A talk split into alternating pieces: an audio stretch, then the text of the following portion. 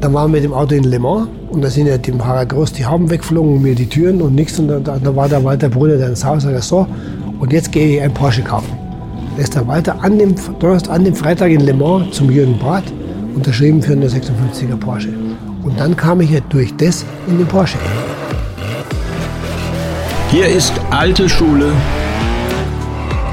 die goldene Ära des Automobils. Und heute mit einer Folge, bei der ich mich schon lange auf das Interview gefreut habe. Mein Name ist übrigens Carsten Arndt und ich durfte mit einem der bekanntesten und beliebtesten Rennfahrer sprechen, die wir so haben. Er war einer der verrücktesten im Fahrerlager und sein Fahrstil, der sich aus wildesten Drifts und Sprüngen über die Curbs bei gleichzeitig vorderen Platzierungen zusammengesetzt hat, hat vor allem seine Fans in Hockenheim immer wieder von den Sitzen gerissen. Er war nicht nur der König von Hockenheim, sondern auch in Le Mans, der DTM und der amerikanischen IMSA-Serie erfolgreich. Ich muss nicht mehr lange drum herum reden. Die Rede ist natürlich von Hans-Joachim Striezel Stuck. Viel Spaß. Sag mal, was ist so dein, das, das größte Jahr für dich deiner motorsportlichen Karriere? Wenn du so zurückdenkst, gibt es da ein herausragendes Jahr? Ja, muss ich schon sagen, das war das Jahr 85 mit Porsche, mhm. wo ich dann, nachdem ja Stefan Belloff dann äh, nicht mehr fürs Werksteam fahren konnte, habe ich einen Tipp ja vorher bekommen. Wir haben ja 84 mit dem Brun Porsche das Imola gewonnen, das Werksteam auch geschlagen. Mhm. Und da sagte Stefan, du hör mal, 85 bin ich weg, vielleicht geht da was. Ne? Und habe ich dann im Herbst 84 habe ich den Professor Bott angerufen. Den, den technischen Vorstand von Genau, der Professor Bott, der Stuck im Apparat und so. Äh, ich habe gehört, Sie brauchen für nächste vielleicht einen Fahrer. Ich wäre zur Verfügung. Wie, sagt er. Ich dachte, Sie haben Vertrag Klemmzeit mit BMW. Sag ich, nee, nix von wegen, gell. ja, wann können Sie denn kommen? Sag ich, jetzt wollen morgen früh um 8. Wunderbar, hat er gesagt. Will nächste Morgen um 8 war in Stuttgart. Eine Stunde Vertrag gemacht, gar kein Thema. Und dann war ich Porsche Werksfahrer. Das Witzige war, ich dann noch zum Mittagessen in die Kantine eingeladen. Und dann, wo wir an dem Tisch saßen, waren, da waren so zwei Schalter, zwei oben, zwei nach unten. Und ich bin ja so ein bisschen hippelig, gell? Und drück auf den Schalter unten und war in fünf Sekunden war das ganze Casino verdunkelt. Sagte Herr Bott, Herr Stuck, guter Einstand, hat er gesagt. nee, dann, wie gesagt, also 85 dann praktisch der Weg ins Porsche Werksteam. dann die ganzen Tester, Testereien vorher mit Peter Falk, mit einem Norbert Singer. Und wie ich dann zum ersten Mal im Auto saß, dann wusste ich, warum Porsche in dem Fall unschlagbar, weil das Auto war genial. Ne? Das war 956, 965, die Zeitgruppe 10. Ja, ja. Also ob das Getriebe war, keine Probleme. Die Türen blieben zu. Die Hauben sind nicht weggeflogen. Das war halt, du konntest dich als Fahrer aufs Fahren konzentrieren. Gell? Und dann war natürlich klar, dass da auch starke Konkurrenz dabei war. Mit, mit, mit Leuten wie ein, ein Jochen Maas, ein Jackie X. Mhm. Und mein Glück war auch, mit Derek Bell fahren zu können, weil wir uns gut verstanden haben. Mhm. Und hat das super gepasst, die Erfolge. Und da war im ersten Jahr gleich Langstreckenweltmeister zu werden, hat damit keiner damit gerechnet. Ne? Das, das, war schon, war schon klasse. Das war ihre erfolgreichste Zeit eigentlich. Das ne? war die Jahre die, mit Porsche. Mit Porsche ne? absolut. Le Mans zweimal. Le Mans zweimal, dann Sebring mit, mit, mit einmal mit Porsche auch gewonnen. Dann diesen, diesen Wirt Super, Super Car Championship hieß das, glaube ich, hier mit 56er, ein mhm. Jahr in Deutschland. Das war einfach perfekt. Ne? Und ich habe in diesem Jahr so viel gelernt auch weil mich Peter Falk auch mal absehen in die falsche Richtung hat entwickeln lassen und sehen, was verkehrt ist. Ne? Ich hatte ja in meinen ganzen anderen Jahren immer irgendwelche Stars im Team, die alles für mich gemacht haben, habe selten ja. selber was machen können. Ja. Habe dort viel gelernt und ich muss auch eines sagen, was für mich auch so toll war, denn wie ich den Vertrag mit Herrn Professor Bott gemacht habe, sagte Herr Stuck, als eine Bedingung ist, es könnte sein, dass Sie in der Woche bis zu zwei, dreimal hier in Weißach für Testfahrten brauchen, wegen Entwicklung PDK. Mhm. Wissen Sie, der Herr, der Herr X, der wohnt in Saint-Tropez, der Pelle in England, der Jochen Maas in Südafrika. Ja. Wir brauchen einen, wo das relativ easy geht. Das sage ich ja gerne. Und ich bin der Mitte der Entwicklung PDK nachweislich, der die meisten Kilometer im 962 hat auf dem Buckel. Da bin ich, bin ich jeden Tag da wieder 300 Kilometer gefahren. Gell? Manchmal war es so, wenn, wenn dann so halb vier war, ja. dann wurde nochmal vollgetankt Mechaniker ging nach Hause, Safety war noch da, Tank leer gefahren, Garage reingefahren, Zug nach Hause gefahren. so hat man für Autos abgestimmt. Und da hast du, kriegst du das Auto praktisch in den Griff, da weißt ja, du, ich, ja. kennst du jedes Detail, kennst dich gut aus, das war für mich ein Riesenvorteil natürlich. Gell. Und der und musste erstmal, muss ich auch noch sagen, dank dem Stefan Beller, mit dem ich das Jahr zuvor in Imola gefahren bin, der hat mir das Autofahren mit dem Auto beigebracht. Ne? Mhm. Für mich war es auch das erste richtige extreme Ground-Effekt-Auto. Mhm. Und das ist ein völlig anderer Fahrstil. Du bremst da in die Kurve rein und dann rechtzeitig aufs Gas, um die Geschwindigkeit mitzunehmen. Hat Stefan wirklich toll gemacht. Ne? Also das, das muss man sich auch wirklich trauen. Ne? Also das musst man, du dich trauen. das Sicher. Ist das. Also wenn, wenn der Kopf sagt, eigentlich bremsen. Eigentlich geht's ja nicht, ja. weil du abfliegst, dann geht es immer noch, weil, weil du den Saugeffekt hast. Aber wenn das dann abfliegt, dann geht's richtig weg. Ne? Ja, das haben wir aber dann erlebt auch, leider Gottes. Ne? Ich habe schon ein paar Abflüge auch gehabt, aber Gott sei Dank nie was passiert. Da war leider der Unfall dann mit Stefan Belloff äh, in Spa, dann der mit, mit meinem Freund Joe Gardner in Le Mans, leider Gottes. So haben wir, und dann Winkelhock ist ja auch äh, in Kanada tödlich verunglückt. Ja. Aber schon drei wirklich, muss sagen, gute Freunde, Kollegen mit dem Auto auch verloren, weil, sagen wir, zu dem Zeitpunkt gab es noch kein Carbon. da war einfach, es war eine Sardinenbüchse, muss man sagen. Ne? Gell? Die haben mal so ein Ding mal gegen die Wand, äh, gegen die Wand gefahren mit 60. Da hast du nicht hinschauen dürfen. Gell? Nichts, ne? Und die Füße waren die Knautschzone Die, die Füße waren die Knautschzone. Ja. Ne? Ja, da war, war eine heiße Zeit. Aber ich meine, zu dem Zeitpunkt hat man nichts Besseres. Mhm. Wenn ich auf meinen Vater zurückblicke, im Autounion mit Staubkappel ohne Sicherheitsgurte und ne? Ellbogen außerhalb, ich meine, zu dem Zeitpunkt war es auch ja. für ihn das Maximum, was er hatte. Ne? Sie sind aber extrem ans Limit gegangen mit dem Auto. da gibt es ein Beispiel, 1987, wo der Norbert Singer, Le Mans 1987, mhm. wo sie nachts den Turn gefahren sind Boxenstopp. Und dann sind sie auf Reifen gesetzt worden, obwohl es anfängt zu regnen, aufs, aufs Licht. Richtig, und das ja. wussten sie gar nicht. Ne? Nee, also, da, ja, das war ja so, das war sowieso so ein Rennen, weil da bin ich ja äh, meinen längsten Stint im Leben gefahren. Und dem waren nämlich vier Stints. Mhm. Und ich würde normal haben wir zwei Stints gemacht. Und nach zwei Stints sagt der Peter vorher, hör mal, hat es da teilweise geregnet. Kannst du noch einen dritten Stint fahren, bis der Bell mal jetzt da merkt, wo es nass ist, verlieren wir Zeit. Ich sage, mal dritten Stint, wunderbar. Und drittes Stint war kurz, und er sagt der Falk, es geht noch einer. Sag ich, okay. Und da muss ich also aber nach vier Stints bist dann schon bedient. Und da wusste ich eben, du wusstest ja nicht eben, was mit der Reifen jetzt los ist. Ne? Welche, welche macht man drauf? Ne? Ja. Haben wir Slicks drauf gemacht, dann muss ich dann Slicks durch den Ring dagegen. Aber wir haben dann in der Nacht auch den Sieg, die Basis für den Sieg gelegt. Mit, mit, mit einer Stunde Rückstand rein genau. und einer Stunde und, Vorsprung, äh, mit einer Runde Vorsprung wieder raus. Ne? Genau, richtig, ja. ja. Also Regen war für mich immer sowieso, das war für mich das Geiste überhaupt, das ist ja. heute noch so. Weil du dann einfach noch mehr Gefühl brauchst, gerade mit so einem Auto. Du kannst ja schwierig zu bremsen, gab kein ABS und nichts. Mhm. Schwierig aufs Gas, gab keine kein, kein, äh, Traktionskontrolle und sowas. Die Turbos haben irgendwann Die kam natürlich dann relativ ja. aber diese, diese Sensorik zu haben, das dann zu beherrschen, auch das schwimmende Auto auf dem Wasser zum Beispiel, das war halt, war halt meine, meine Domäne. Ne? Mhm. Ich, hab's immer, ich hab, hatte eigentlich nie Angst, immer als Aufgabe gesehen. Mhm. Ich habe einen Quellfensterring gehabt. Und natürlich logischerweise wahrscheinlich Angst. Ich fand das toll. Mhm. toll. Immer wieder. Super. Und der irre Teamkollegen, die sie da hatten und ihre Gegner. Und mit dem, ja. mit dem Derek Bell sind sie jetzt noch befreundet. Ne? Natürlich. Und da kann man mal, also als Teamkollege einen Derek Bell zu haben, so war das schon klasse. Weil wir haben auch, was, glaube ich, das Wichtigste beim Langstreckenfahren ist, dass dein Teamkollege nicht dein Konkurrent ist. Wenn mhm. du versuchst, in Rundenzeit den zu schlagen, das ist schon mal schlecht. Mhm. Ich muss sagen, ist der ist langsamer oder schneller, das passt, aber wir ergänzen uns. Mhm. Und nicht diesen, diesen Gedanken, ja, muss man gucken, dass wir schnell eine Runde hinkriegen oder so, da macht man Fehler. Gell? Das hat beim Derek super gepasst. Und wenn ich im Auto saß, Derek wusste, wen habe ich mich verlassen, umgekehrt genauso. Ne? Was war so der härteste Teamkollege oder so der, der oder unangenehmste vielleicht? Nö, also muss ich sagen, das, war, das ist nie irgendwie ausgeartet. Gell? Also, das ist eine gute Frage, ich habe nie drüber nachgedacht. Gab es da mal einen, den ich nicht so mochte? Nee, eigentlich nicht, gell?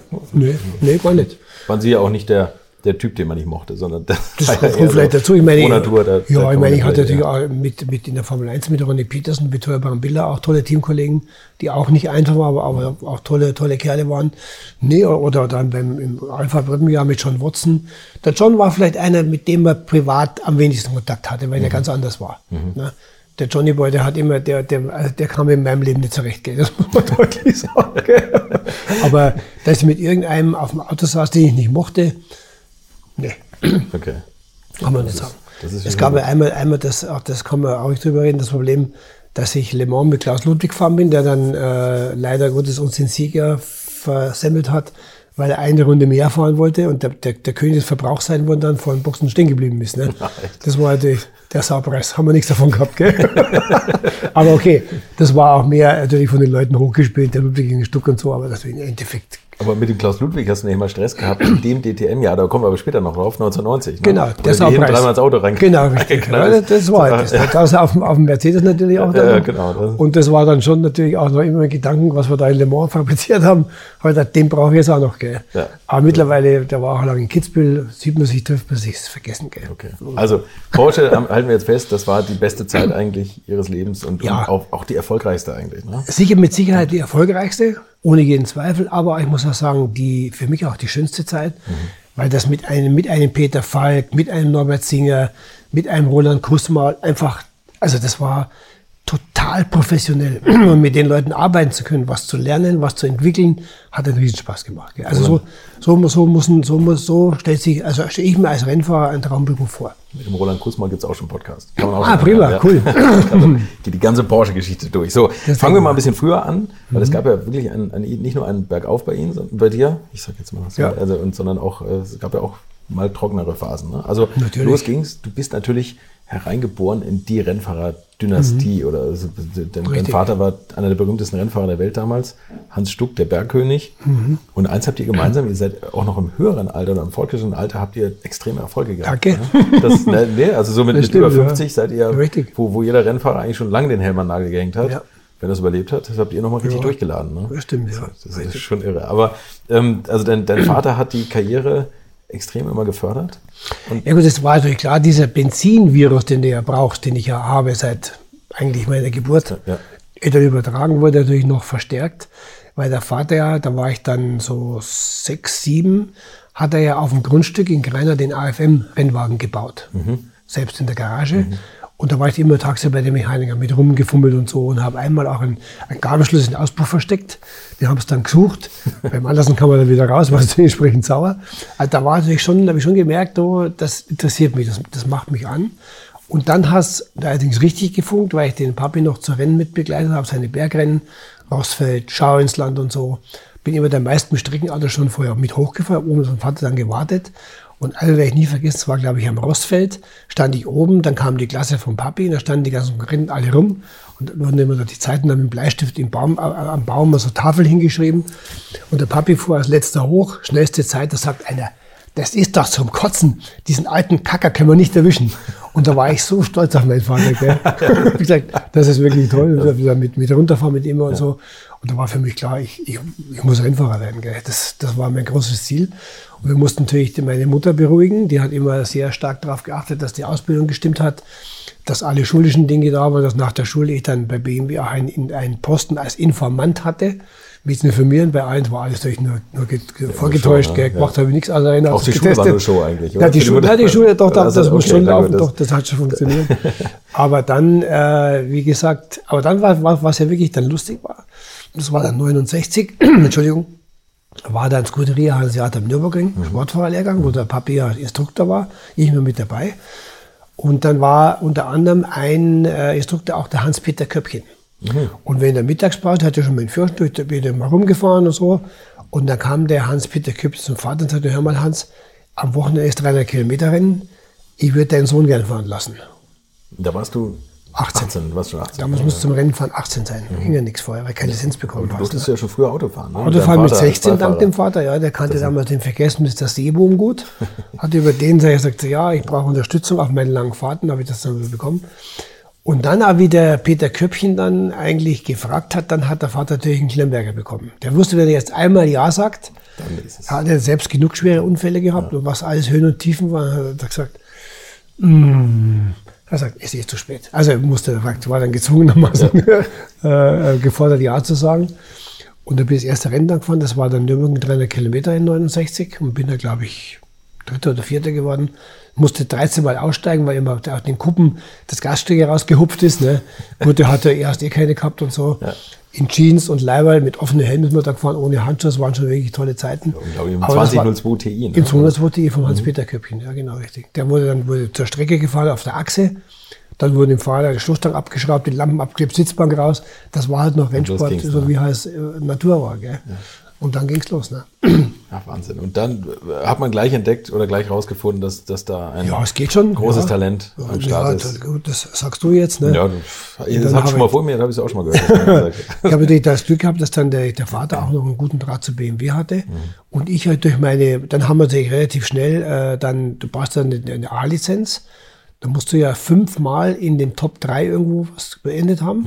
Dann bin ich ein paar Bergrennen gefahren. Sauerland, Bergpreis, Schwäbische Alb, Neufen, äh, Freiburg, glaube ich, ging immer nur zweiter, dritter, gut funktioniert, um die Lizenz eben zu bekommen. Und dann gab es ja dann im, im 70er nochmal Einsatz für Köpfchen. Und dann kam ja Alpina dann dran, gell, die Steigerung dann. Gell, das war natürlich dann gut. Und dann kam das, das Jahr mit Ford 72. Die Anfrage von Jochen Nerpasch damals. Erstmal, erstmal Alpina. Was war, Alpina. Wie war das bei dem? Ja, also Äh, beim bei Bovensiedeln- Burkhard Bovensiedeln, Ja, das ist ja so die graue Eminenz. Ne? Heute noch, gell? War mega lustig. Mit Leuten wie äh, Günter Huber, Gerold Panktel, René Herzog, das war schon, war schon toll, gell? Da haben wir auch schon, da ging auch dann die Zeit schon los, wo man angefangen hat, richtig Spaß und Blödsinn zu machen, gell? Das aber wussten kam, ja, der- kam der gut damit klar? Ja, ja, klar. Ja. Der Professor hatte eine Freundin, die hieß Claire. Und er, der Burkhard, hatte ein, immer, trug immer ein, ein Toupet, weil da musste ich immer schick machen, gell? Und wenn das Toupet weg war, haben wir gesagt, wir müssen das Toupet, das ist in der Kläranlage, haben wir da gesagt, gell?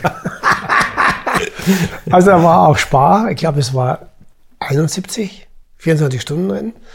Und äh, wir wussten, wir haben alle in dem Hotel Rouanet gewohnt, neben der Strecke, dass der Burkhardt mit der, mit der Claire in einem Zimmer wohnt. Und da haben wir dann gesagt, wir müssen das Zimmer präparieren. Da wollten Quester war natürlich dabei auch irgendwie das Bettlose machen oder so. Und unten vom Hotel war wirklich war ein Entenstall. Dann haben wir zu dritt eine Ente gefangen, haben die gepackt, haben die zum Bovensieben ins Zimmer, ins Zimmer eingesperrt. Gell? So. Jetzt irgendwann um zehn, halb elf kam der Bovensieben darauf. Gell? Jetzt hat die Ente die vor lauter Angst das ganze Zimmer verschissen. Du dir nicht vorstellen. Gell? Und der Bovensieben kam rauf und dann mit der Kleine oben dann schlafen. Gell? Musste erst die Ente raus tun, das Zimmer sauber machen. Wenn man sich da schief gedacht. Ne? Aber es war dann hart an der Grenze, weil da gab es schon eine Ansage der nächsten Tag. Also, War immer wie verheiratet mit euch im Team. Ne? der Professor hatte ja auch, der Burkhardt hatte ja auch ein, ein verletztes Bein gehabt, der hatte ein steifes Bein. Und da war immer so, wenn dann zum Essen eingeladen hast, also meine Herren, wir haben heute Abend Teamessen, aber ich sage euch gleich, ich zahle jeder selbst. Ja, wunderbar, gell. Dann fing so an, Viertelstunde vor Ende, fing der Quester an zu zwinkern. Das heißt dann immer das Zeichen, sie geben eins, zwei, drei, aufstehen, alle wegrennen. Das wir zahlen muss der Professor. Habe ich auch mehrfach gemacht, das war ja wie lustig, gell. Also da war dann schon äh, einiger Spaß, den wir da gehabt haben. Ein, ein, wahnsinniger Gangster, oder? Der hat doch immer gekocht. Und, Ja, und, sehr äh, toll, ja. Der Fritz Inner hat gesagt, er hätte sich immer weniger um die Technik kümmern sollen. Ja, ja, die haben genau. immer gesagt, er soll lieber kochen. Ja, ja, genau. Ja, ja, hat er machen die anderen fertig. Okay. mit, mit Fritz war es ein lustiger. Fritz war natürlich, da war der erste richtige Ingenieur, der da dabei war, der der Ahnung hatte und so. Also war schon, die, die Competition war schon groß, muss man sagen. Ne? Auch geg- gegenüber Ford. Mit Ford hatten ja auch, äh, hatten für, für die Paldi im Auto Glemser, Maas und so Leute. Ich meine, wir waren auch schlecht besetzt.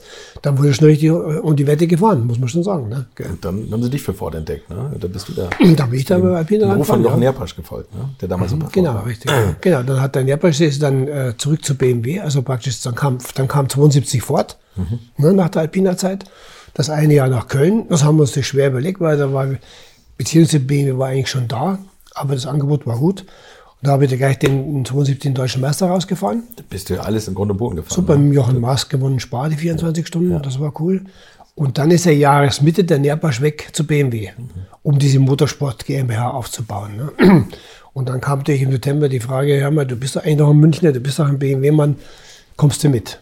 Und ich sagte, das machen wir natürlich. Und dann, war, dann kam, kam ich meinen zweiten richtigen Werksvertrag. War schön und toll. Gell? Der Jochen Nerpasch, das sagst du auch immer wieder, war eigentlich einer deiner größten Förderer wahrscheinlich. ne? Absolut. Karriere. Jochen Erpasch hat äh, mein Talent, sage ich mal, danke, erkannt. Hat er gesagt zumindest und habe entsprechend auch gefördert. Auch, sagen wir mal, der, der äh, mit ein Köderpunkt war nämlich bei BMW, dass er ja schon wusste, dass wir einen Formel-2-Motor machen für March. Da war natürlich klar, wenn ich mit dem Motor komme, dann kriegt man auch natürlich leichter ein Auto. Das war dann auch der Fall. 73, 74, die Jahre. Und ähm, das war natürlich klasse. Dann sind wir nach, nach USA 75, ne, im zweiten Jahr. Und da war es ja so, da hatte ich, das muss man auch sagen, das hat der Jochen zwar nicht absichtlich gemacht, aber da hatte natürlich für mich vielleicht einen Knick, weil ich hatte ein Angebot für, für McLaren zu fahren. Für, für 75, gell? Aber da hat der Jochen gesagt, du, wenn du für McLaren fährst, dann bist du bei BMW raus. Das war klar, wir haben, wir haben nicht geplant für USA, wir brauchen dich. Haben wir auch nicht gemacht. Gut, vielleicht, weiß man nicht, kann man nicht sagen. USA war auch toll. Aber das, das McLaren-Angebot auszuschlagen, war vielleicht der größte Fehler in der Formel-1-Karriere, oder? Naja, gut, aber dafür Also das- bin ich heute in einem Stück da. Ne? Das, das, sagen wir, muss auch viel sehen. wert, ne? Also Ja. ich würde immer sagen, no, no regrets. Das- Das, haken wir ab. Ja. Weil USA war natürlich auch sensationell, weil da habe ich schon, ich glaube in den USA habe ich einen ganz guten Bekanntheitsgrad, auch eben durch diese IMSA-Jahre, die ich dort gefahren bin. Und das war natürlich schon, also dieses Jahr mit USA war natürlich klasse. Ne? Wir kamen darüber, stand auf der Scheibe drauf BMW Motor, Motorsport. Die haben gedacht, das heißt British Motorworks, haben die gedacht. Ne? Haben wir schnell beigebracht, dass das Bavarian Motorworks Bavarian, heißt. Das ja, haben wir genau. schnell beigebracht. Hat der Mit- BMW berühmt gemacht, ne, mit, mit, Jodeln und mit unseren Erfolgen und so, das war schon eine coole Geschichte, gell, muss ich sagen. Ne? Wir möchten ja auch nicht missen, gell. So gut. Und der, der Jochen Nerpasch hat ja, ja tolle Sachen gemacht. Ne? Also mit der MGMH, der diese, klar. allein den M1, den, was ja Richtig. sein großes Baby war. Das kam ja auch dann mit dazu, das M1-Thema, Ja. wo ja alle Fahrer mitentwickeln mussten. Wir mussten ja in kurzer Zeit 100.000 Kilometer fahren für die Abnahme. Da wurde ein Ronnie Peterson, äh, alle waren ja in München, haben, da gab es dann so tägliche drei, drei Stints. Eine Runde waren wir so knapp 400 Kilometer. Und mit dem Auto, mit einem Ingenieur durch die Gegend um Bayern. Seid ihr, seid ihr durch die äh, ja, Straße sicher. gefahren? Na klar, du musst einen Straßentest machen. okay. Ja, klar, sicher. Was da alles passiert ist, mussten die Strecke ziemlich ändern, weil wir die ganzen Hühner alle überfahren haben, die auf den Bauernhöfen rumliefen, gell. Und so weiter und so fort. Das war unglaublich, diesen Test zu machen.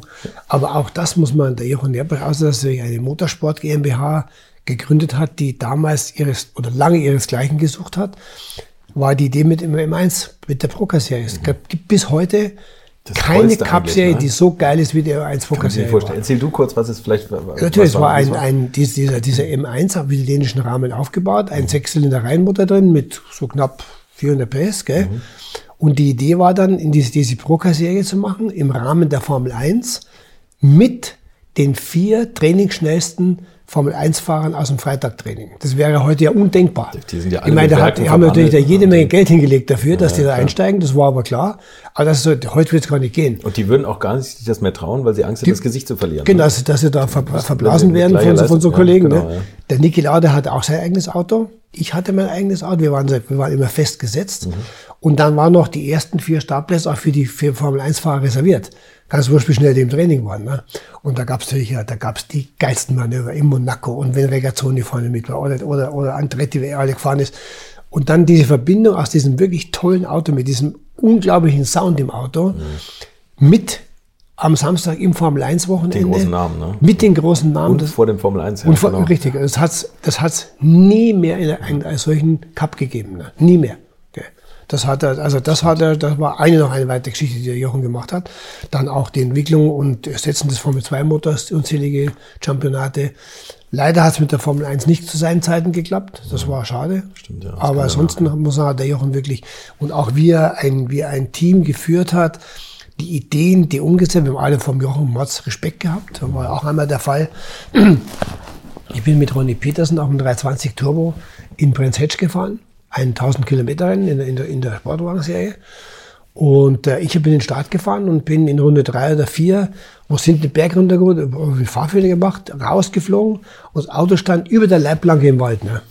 Da habe ich gesagt, gut, der ist jetzt hin, bin zurück zur Boxmaschine, habe gesagt, tut mir leid, Jungs, das Auto ist kaputt, einen Fehler gemacht. Ja, okay, und dann habe ich gesagt zum Ronny, was machst du? Fahren wir heim. Ne? Ich bin zum Flughafen, der Ronny ist nach Maidenhead. Montag um 8 klingelt das Telefon vom äh, Nerpers Sekretär, die Frau Petz. Herr Stuck, äh, sind Sie im Lande? Ja. Äh, der Herr Nerpers will Sie gerne mal sprechen. Haben Sie Zeit? So, ja, klar, in München, bin, eine halbe Stunde bin ich da. Ne? Komme ins Büro rein, der Nerpers so eine Fresse gezogen.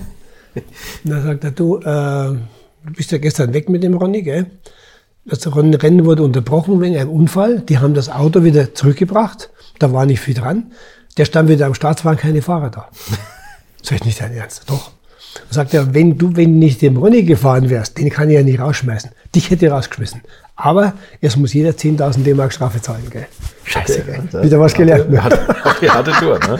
Die harte Tour, ja, genau, genau. richtig. Wobei ich aber, wo ich sagen muss, wenn ich mit dem Ronny gefahren bin, wir haben, wir sind, glaube ich, wir fahren fünf oder sechs Rennen, wir haben kein einziges Rennen zusammen beendet. Da war genau der Fall, dass jeder nur beweisen wollte, dass er der Schnellste ist. Gell? Okay, ja. Es hat dann Unfälle in Kyalami und da und dort. Also Ronny war es der Hammer. Der war natürlich als Fahrer für mich schon auch ein Vorbild, weil der Ronny auf allem schnell war, was es gibt.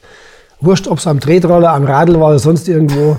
Der Ronny war einfach Also als erstes die Stewardess. ja, geschnappt, Ja, ja. ja, sicher. ja. Noch etwas Trauriges auch dazu, wie der Ronny in Monster ums Leben kam in der Formel 1, das war glaube ich 76, 76 oder genau, so, 76, ja. 76, ja.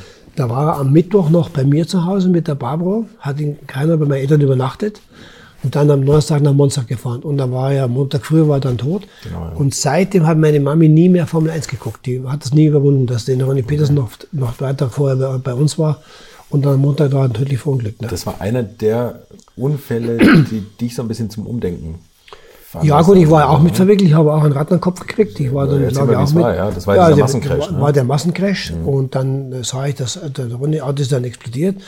Dann war er noch mit äh, verwickelter Vittoria Brambilla. Und ich, wie ich durch diese, durch diese Wolke durchfahre, 13 Autos sind 13 da Autos sehe ich, ne? bumm, kriegen ein Rad an den Kopf, aber Gott sei Dank so, dass mich nur am Helm gestriffen hat. Und dann bin ich raus, bin dann dort am, am Boden gelegen, weil ein bisschen benommen war. Wir kamen alle ins, ins Streckenhospital. Mit Ronny habe ich noch gesprochen, der hat zwar die Beine offen gehabt, aber der hat aber reden können. Der Brambilla sah, da habe ich gedacht, ob der überhaupt noch lebt, das wusste ich gar nicht. Und dann ins Krankenhaus ab. Und da muss ich eins sagen, ich, dann nur, ich hatte nur einen Wunsch aus dem Krankenhaus raus und bin auf eigene äh, Verhandlung dann abends wieder raus ins Hotel. Und nächstes Mal war der Ronny dann tot. Ne? Das war aber eigentlich ein Behandlungsfehler, ne? weil die den Schock nicht, äh, Soweit ich das mitbekommen habe, medizinisch haben die da äh, diesen Schock nicht den abgewartet, Schock nicht zu früh operiert. ja, genau. operiert, ne? Und ist Und das war für mich schon, also sehr, es gab eigentlich zwei sehr einschneidende Momente, wo ich wirklich überlegt habe, soll ich oder will ich jetzt? Das war mit Ronny und mit Joe Gardner. Mhm. Mit Joe Gardner in Le Mans, wir hatten ja im Monat zuvor in Sebring 12-Stunden-Rennen gewonnen mit dem, mit dem äh, Bob Akin auf dem Coca-Cola Porsche. Und dann war der Unfall mit dem Gartner. Ich war im Auto. Ich wusste aber nicht, wer, wer, wer, wer fährt. Und da war unheimlich lange Pacecar. Und dann war das Pacecar zu Ende. Dann bin ich raus, sage ich zum Peter Falk, wer war denn der Unfall? Sagt er, ja, es war leider der Joe, der ist tot. Dann habe ich gesagt, die fahren mehr. Dann hat er gesagt, du musst fahren, du hast einen Vertrag. Und das war einer meiner mit, also der und der Moment vom Ronny, das waren sicher die beiden schlimmsten Momente, wo ich gedacht habe, muss es jetzt sein, gell? Würdet ihr eigentlich auch so gerne wie ich manchmal neue Länder mit einem Oldtimer erkunden, aber ihr scheut euch die lange Anreise auf Achse oder die teuren Transportkosten? Dann gibt es eine der coolsten Alternativen, von denen ich bisher gehört oder in zahlreichen Artikeln gelesen habe und das sind die Eckis Oldtimer Rally Reisen durch Costa Rica. Luxuriöse zehntägige Urlaube und zwar in Minigruppen mit Oldtimern, die ihr vor Ort aussuchen könnt. Und nein, mir hat die Sonne nicht den Kopf zerbraten und ich rede jetzt auch nicht vom schättrigen Ford Fiesta der Billo Autovermietung. Ihr habt die Wahl zwischen zum Beispiel Mercedes SL, Porsche 911 oder Range Rover Classic. Und das ist sowas von cool, denn es sind immer maximal vier Autos inklusive Servicefahrzeug unterwegs und es geht natürlich nicht um Geschwindigkeit, sondern einfach nur darum, auf entspannte und ganz wunderbare Art und Weise Land und Leute zu erkunden. Und es ist ein Urlaub, also gibt es auch Strandtage. Und wer schon mal in Costa Rica war, der weiß, dass es ein sicheres Reiseland ist mit grandioser Flora und Fauna, mit Vulkanen, Regen und Nebelwäldern und irren, irren Stränden. Und mit den Fotos könnt ihr auf Instagram noch die Freunde zu Hause richtig neidisch machen. Ist ja auch nicht ganz unwichtig heutzutage. Schaut es euch auf jeden Fall mal im Netz an. Und als ich das erste Mal auf der Seite war, konnte ich es gar nicht glauben, dass jemand sowas organisiert. Und dann braucht man noch nicht mal den eigenen Klassiker schmutzig zu machen und mit Range Rover oder R107er SL die Landschaft erkunden. Es könnte schlimmer kommen. Es gibt übrigens verschiedene Routen. Mein Tipp wäre die La Carrera Costa Rica und auf der Route werdet ihr mich früher oder später mitfahren sehen. Das garantiere ich euch. So, jetzt hört ihr hier noch die Webseite und da gibt's eine ganz einfache, nämlich rally-rally.com. Und ganz wichtig, Rally wird hier R-A-L-L-Y geschrieben rally-rally.com. Am besten gleich draufklicken, Seite abspeichern und möglichst schnell buchen, denn es sind kleine Gruppen und Inga und Ingo, die das organisieren, sind wirklich mega nett und Ingo ist auf mich gekommen, weil seine Mitfahrenden immer alte Schule hören. Also Geschmack haben die, die da mitfahren auch und ihr sollt jetzt auch weiter alte Schule hören. Bis bald in Costa Rica. Keine Rücksicht drauf genommen, ne? Nee. Und du Tom- musst ja nichts, gell? Und der Tom Price, glaube ich, der ist auch an ihnen tot vorbeigeschossen, ne? Richtig. Wir waren Also also das- mal in Südafrika. Ja. Beim Grand Prix der 77. Dreiergruppe. Lafitte, Preis Stuck, es hat dauernd gewechselt. Und ich komme eine Runde über die Stadt und Ziel, das ist so eine leichte Kuppe, und sehe, wie plötzlich ein Streckenposten vor mir rüberläuft. Der wollte das Auto löschen, was da links stand, gebrannt hat von, weiß nicht, was von Brett Langer, keine Ahnung, nicht, nicht Brett Langer, nee. Ich konnte gerade noch ausweichen, aber der Tom war natürlich direkt im Windschatten hinter mir, der hat nicht gewusst, warum ich ausweiche, hat den Streckenposten getroffen. Und der hatte einen Löscher in der Hand. Und der hat, der Löscher hat den Tom genau im Kopf getroffen, gell? Leider Gottes. Und dann, ich habe das durch im Rückspiegel beobachtet, bin vom Gas. Und da sehe ich, wie der Tom offensichtlich bewusstlos mit Vollgas total schon den Kopf verschmiert an mir vorbeigefahren ist und unten eingeschlagen ist, gell? Brutal, gell? Das, war- also das war schon, das, also Dings, da gibt's das, gell? Wahnsinn, gell? Albtraum, ja. ja. Das waren so, aber da, da war es noch nicht, da war noch nicht ganz so, dass ich halt gesagt habe, das war jetzt, natürlich war schlimm. Aber die Momente, wo ich einfach nicht, wo ich nachdachte, ob ich noch weiterfahre, so war Peterson und vor allen Dingen Joe Gardner, waren die schlimmsten Momente, gell? Ähm, Der Einstieg in der Formel 1 war 1974 mit March. Ja. Hast du ja schon gesagt, das ist ein bisschen Jochen Nährpasch durch die durch die Ja gut, der, der, also. Formel 1 kam er dann auch durch, durch ein Glück. Ich war eigentlich gesetzt für die Formel 2 Mhm. Europameisterschaft, wo ich der Zweiter geworden bin. Und dann ist aber, äh, hat Charrier March verlassen und da war der Platz bei March frei und die hatten keinen Piloten. Und da sagt der Mosle, der ja mit dem mit dem ich recht Mhm. gut hat, konnte, das Team, sagt ja. zum Nährpasch, wir können den Stuck doch vielleicht fahren lassen. Ne? Und da bin ich da wirklich sage und schreibe, noch nie im Formel 1 Auto gesessen, erstmal bei der Sitzprobe in Argentinien, Ja. Sitz angepasst. Also in Argentinien war auch das erste Rennen. War das ne? erste Rennen auch, Da, ja, da ist genau. das erste Mal im Formel Stell 1 dir mal vor, gesessen. rumgefahren. Und da war, da gab es hinten so in Parco Almirante Braun, gab es ein Doppel rechts. Und habe eigentlich ganz wohl gefühlt, ich, juhu, kam außen bei der Reutemann und dachte, so, jetzt kann ich heimgehen. Ne? da bin ich nach dem ersten Training raus, bin zum Reutemann, ich gesagt, Carlos Reutemann, my name is Hans Stuck, I'm a young driver. Uh, can you please help me and show me the track? Dann hat der sein Leiber, sein Privatauto geholt, ist mit mir zehnmal rum und hat mir die Strecke gezeigt. Ne? Toll. Aber das hat er dir erklärt. Hat, also, mir äh, erklärt, ja. Und dann, okay. dann war, war ich ja gleich äh, siebter oder achter oder sowas, habe dann diesen Prix Rennen, ne? Rouge et Blanc gewonnen, gell? Dank der Mithilfe vom, vom Carlos. Ne? Aber der wirst ins kalte Wasser geschmissen, gell, mein Lieber. Ne? Unglaublich. Ne? Hammer, Wie, wie war, das, war das überhaupt für dich? Du, äh, habe das mal gelesen, du warst einsam in Buenos Aires, hattest keine, wie Nix. heute hat man eine ganze Entourage dabei mit Masseuren und, Nix. und Frau oder was? du bist Hörd und alleine Max- dahin geflogen? Richtig. Robin Hört, Max Mosley waren da im Hotelzimmer. Da saß ich da. Und so Dinge harren, die da kommen. Weil auch erstmal in diesem Feld mit so Leuten wie einem Lauda, einem Andretti, einem Carlos Reutemann, einem Carlos Pace. Du, du erstarrst ja vor Ehrfurcht, ne? da plötzlich mittendrin zu stehen. Gell, ne? Aber wenn, wenn der Motor läuft, geht's dahin. Hilft ja nichts. Ne? Und wie war, das, wie war das Gefühl? Also du bist das erste Mal in Formel 1 im Training gefahren. Ich dachte, geht Qualifying gut hast du ja schon gesagt, dass sie Ja. sich da außen überholt haben. Aber geht gut vorwärts. War cool. ja. was, was mir gut getaugt hat, war, mit leistungsstarken Autos konntest du mit dem Gas lenken. Du muss- konntest es. Viele andere konnten es nicht. Weiß ich nicht, vielleicht wieder mit dem Popometer zusammen, hängt das vielleicht zusammen. Ne? Hier diesen Sensor Ein zwischen. paar mehr Nerven im Winter. Ja, genau. Und da muss ich eins sagen, dass auch schon relativ äh, ich mich da zurückhalten musste, da nicht, nicht zu, zu quer zu fahren, dass es Spaß gemacht hat. Aus Mhm. Die haben ja Engen Formel raus. 1 hat einen ganz anderen Lenkeinschlag Ja, eigentlich. klar, ne? sicher. Drehen Das war ja schon, also es hat schon echt Spaß gemacht. Wie es davor musste die ganzen Bremserei auslernen und so und auch Technik. Abstimmen hatte ich ja keine Ahnung und so. Da, mein, mit Leuten wie Brambilla im Team haben relativ schnell auch da auch mal geguckt, wie das funktioniert. Aber das Fahren hat schon saumäßig Spaß gemacht. Gell? Und da hast du dich gemerkt, bitte sitzt jetzt, jetzt sitzt im Formel 1 Auto. Es gab so zwei Dinge in meinem Rennfahrerleben, wo ich vorher geträumt habe, Formel 1 zu fahren und einmal Le Mans zu gewinnen. Und beides habe ich ja geschafft. Und wie ich dann das erste Mal Le Mans dann, das war dann 86, auf dem Podium stand, mir sage ich, scheiße, gell. Das war jetzt cool. Und wie ich das erste Mal in, am, am Start stand in Argentinien, dachte ich auch, jetzt bin ich der kleine Scheißer da aus Kleinau, plötzlich Formel 1 Fahrer, gell. Cool, ne? Das war schon toll. Ja, irre. Ja. Da, Also- also, da ist schon, schon ein Gänsehauteffekt. Ne? Einmal kurz Luft holen, während ich euch unseren Partner der heutigen Folge vorstelle. Es ist immer noch das Retro-Label 70 Love.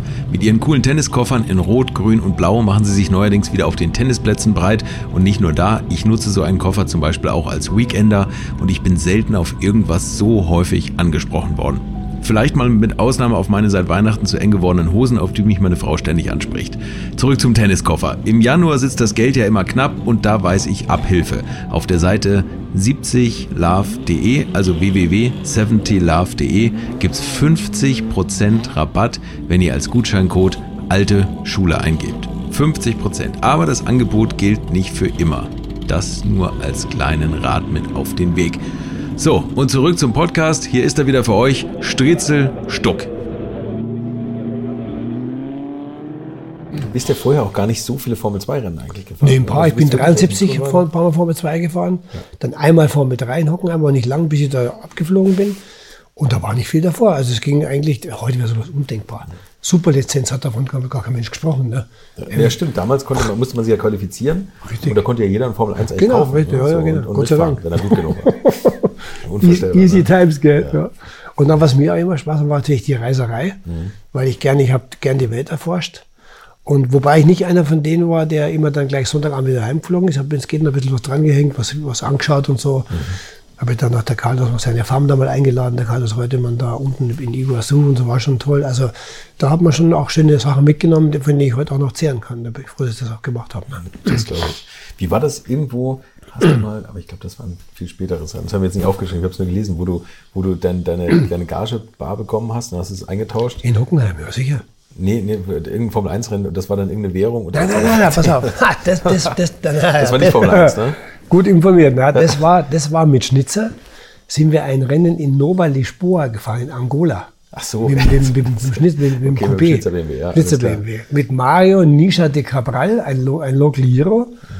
Und diese Strecke war Stadtkurs in Nova Lisboa. Und es war wirklich so, die, an, an den Kurven, da gab es kein Läpper, da standen, die, da standen die Einwohner. Da standen die farbigen Einwohner. Das war der Hammer. Wie beim Rallye-Sport Für eigentlich. den Rallye-Sport. Und wenn der Boxen da warst, da bist du hingefahren in die Box, stand so ein Tankwagen, da saßen zehn Schwarze drauf, die haben gepumpt und hast dann einen Tank nachgewiesen. Haben wir dann gewonnen auch. Und dann gab es zweieinhalb Millionen Escudos oder irgend sowas. Habe ich die sofort pst, eingesteckt, nach Hause geflogen. Dann zur Bayerischen Vereinsbank kam dann raus 250 Mark, gell? habe ich gedacht, zum ersten Mal Leben Millionär, gell? Scheiße, war nichts, gell? Ja, wieder in der Aber- Währung. das war auch so eine Reise mit, mit, mit Herbert Schnitzer und mit Charlie Lamm, wo du halt, der nimmst du halt Sachen mit. Wir haben dann mal auf dem Weg zum Flug, haben wir mal angehalten, also im Fluss. Wir Idioten. Plötzlich kommen die Krokodile an. Das waren ja Touristen, gell? Man weiß, wie schnell wir im Auto waren. Ne? Ja, das- das hättest du nie gemacht, wenn du nicht da hingekommen wärst. Ne? War schon eine tolle Erfahrung, muss ich sagen. Okay, Wahnsinn. Okay, machen wir weiter mit der Formel 1. Du bist dann ähm, zwei, zu, zu zwei Jahre Böhmermann March. gekommen, ne? Nach, dann, nach ja, dann war es ja, genau. folgendermaßen, dann ist ja äh, Carlos Pace. Ich hatte eigentlich für 77 keinen Vertrag. Da ging nichts, weil da war, weißt du, da war dann, waren ja als Deutsche nicht interessant für die Zigarettenindustrie, als Werbeträger, weil wir ja hier keine Werbung machen durften. Und dann ist ja leider Gottes Carlos Pace im Flugzeug abgestürzt. Ne? In, Im brasilianischen Dschungel, bis heute übrigens nicht gefunden worden. Gell? Okay. Und dann klingelt das Telefon und da war der Bernie dran. Und sagte, Hans, I need a driver. Know manchmal, it. wenn man den am Telefon hatte, hat einem schon die Uhr gefehlt, ne? Beides. Also halbwegs. Ne? ungefähr, Ja. Dann bin ich rübergeflogen, dann bin ich in seinem Büro und dann saß er da und dann haben wir verhandelt und hat er mich gefragt, was, äh, ja, du könntest das für mich fahren, die Saison. Und ein bisschen gesprochen über Spesen und so und was ich mir denn als Gage vorstelle. Dann habe ich gesagt, na gut, Bernd, ich war letzten Jahr bei March, habe ich gehabt im Jahr 70.000 Dollar, glaube ich, oder sowas. Gell. Ich meine, im Vergleich zu heute lachhaft, gell. Ich muss meine Mutter ernähren, der, der Vater war ja schon nicht mehr so gut benannt und so. Dann sagt er, ah, 70.000, okay. Plötzlich war, trat, trat, klingelt das Telefon, gell. Und Moment, er geht hin, ah, ciao Arturo, Merzario. Gut, ja. Ja, okay, yeah, yes, yeah, still we have the place. Uh, okay, how much? Yes. Okay, I'll call you back. Sagt er, Hans, das war Merzario. Der fährt für 30.000 Dollar. Hast fünf Minuten Zeit. Tja, was machst du jetzt da, gell? Hab ich gesagt, okay, I do it. 30.000 Dollar Jahresgage, Dollar war damals natürlich mehr wert. Ja. Allerdings dann pro WM-Punkt 5.000 Dollar. Okay, also unterschrieben, gell, schweren Herzens. Scheiße, gell. Das, äh, also. Aber wer sitzt schon im Brett beim Alpha? Ne? Ich meine, mit John Watson in einem, in einem Leading-Team, das ist natürlich schon, da steht er. Da steht er, ja. War schon toll, gell? Und dann war ja wirklich so, was für mich, erste Rennen war dann Monaco. Und am Freitag war ich ja im ersten, oder Donnerstag war das erste Training. Genau, Donnerstag war ich ja schnellst im ersten Training. Ne? Hat sich gelohnt. Und dann sagt der Bernie abends, tonight, 8 o'clock dinner. Also wir zwei Dinner. Und dann sagt er, you know, Hans, we have a begin of a good partnership. I want to be fair. I have to tell you something. Also ich was denn, ja. Kannst du dich erinnern, wenn wir im Büro warst, dann haben wir über die Gage verhandelt, das Telefon geklingelt. Merzario sagt, nichts Merzario. Meine Vorzimmersekretärin. Habe ich gesagt, okay, jetzt weiß ich, wo ich dran bin. Gell. Aber ich muss eines sagen, der Bernie ist bis heute noch ein wirklich ein guter Freund. Wenn ich was brauche, von Bernie kriege ich alles, wenn ich will. Und er war wirklich total korrekt, muss ich sagen. Also da, da wurde also da wurde nicht einmal irgendwie gefragt bei einer Abrechnung, da wurde bezahlt, gell. Und dann auch zum Beispiel das Geld in, in, in Bar nach dem Rennen noch ausbezahlt in Hockenheim. Und das war wirklich, also da muss ich sagen, das Jahr war erstens für mich toll, weil es mein erfolgreichstes Jahr war. Das war super. Und auch beim letzten Rennen, Watkins Glen, hätte hat er gesagt, wenn du jetzt hier hingehst, ich hatte, ich hatte ja Polen Watkins Glen neben James Hunt. Wenn du das Rennen gewinnst, kannst du zwei Jahre bei mir weiterfahren, weil der, äh, der braucht einen Ersatzfahrer und irgendwas und da hat er keinen anderen. Und dann ist mir in der, in der Aufwärmrunde das Kupplungsseil gerissen. Ne? Mhm. Da wusste ich schon, dass das nichts wird. Gell? Okay, gut. Aber es war immer für den Bernie eine tolle Zeit. War wirklich sensationell. Total korrekt, weil ich das auch gelernt habe. Und auch mein erfolgreichstes Jahr. Gell? Und danach kam dann Shadow. Dann kam gezwungenermaßen Shadow, ja, weil ich anders da war. Es war okay. Mhm. Und der, der Teamchef, müssen wir kurz drüber reden, war Don Nichols oder so. Don Nichols, ja. Das da war ein so CIA-Mann. Ein was? Ein CIA-Mann. CIA-Mann, ehemals CIA-Mann, ja, ja, genau. Ja, ein richtiger verschrobener Amerikaner, aber auch korrekt, gut, immer noch super. Und natürlich dann mit äh, Claire Regazzoni. Ja. Das war natürlich klasse. Gell? Also mit Jakob war es ganz toll im Team zu sein, weil das auch ein richtiger, guter, super Kumpel war, der auch mal, der auch mal Spaß mitgemacht hat und so. Hat immer gesagt, wenn, wenn der kam irgendwo und sagt er, Hansli, wo sind die Meidli, hat er immer gesagt. Der war, also da war, das Thema Mädel war da wichtiger wie alles andere, gell? Das war schon gut. Sie haben, das war, glaube ich, auch die Zeit, wo Sie Ihre zweite Frau kennengelernt haben. Irgendwo habe ich gelesen, wie Sie, wie Sie die angesprochen haben. Das, Ne, das war die erste Frau. das war die erste. Okay. Das war, wie wir, wie wir in, wie wir Sebring 75 gewonnen haben, die zwölf Stunden mit BMW. Hat der Nerbasch uns alle eingeladen, äh, äh, noch zwei Tage auf die Bahamas und dann von Bahamas zurück. Und dann durften wir von Bahamas, First Class Lufthansa, gab es einen Flug äh, Nassau-Frankfurt, durften wir First Class fliegen. Der Nerbasch und ich. Und da war eben eine recht hübsche Stewardess. Und dann hat sie in der Früh gesagt, äh, guten Morgen, Herr Stuck, haben Sie gut geschlafen? Ich gebe das Frühstück.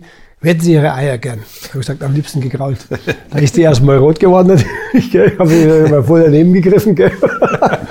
Und habe mich dann entschuldigt dafür und so. Und, aber es war halt schon wieder typisch. Ne? Und dann habe ich mir dann erlaubt, äh, das war kurz vor Ostern, äh, auf den Namen gemerkt, die Adresse rausprobiert, dann äh, Osterüberraschung geschickt und so fing das dann an. Ne? Geht's los. Das ist die erste Frau, ne? Heute, heute hätte die Bildzeitung am Gate gestanden und, und die ganzen Emanzen hätten da Me too. einen neuen Hashtag gemacht. Genau, ja, genau. Ja, das früher gegeben. Also, das war früher wahrscheinlich entspannter, ne? Ja, das war 75. Ja. Ja. Das, das war 75, okay.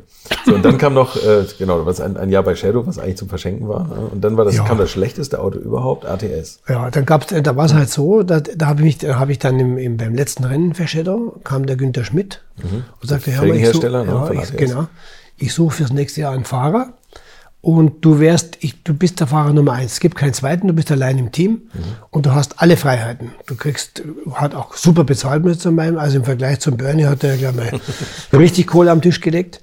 Habe gedacht, eine gute Chance, gell. Aber da muss ich eines sagen, das war dann wirklich auch mein schlechtestes Jahr, weil der Günther Schmidt, man soll über, über, über Menschen, die ihn überleben, nichts Schlechtes sagen, aber er war schon ein sehr schwieriger Chef, der auch selber sehr viel mitgemischt hat, obwohl er, muss man sagen, nicht so viel Ahnung hatte.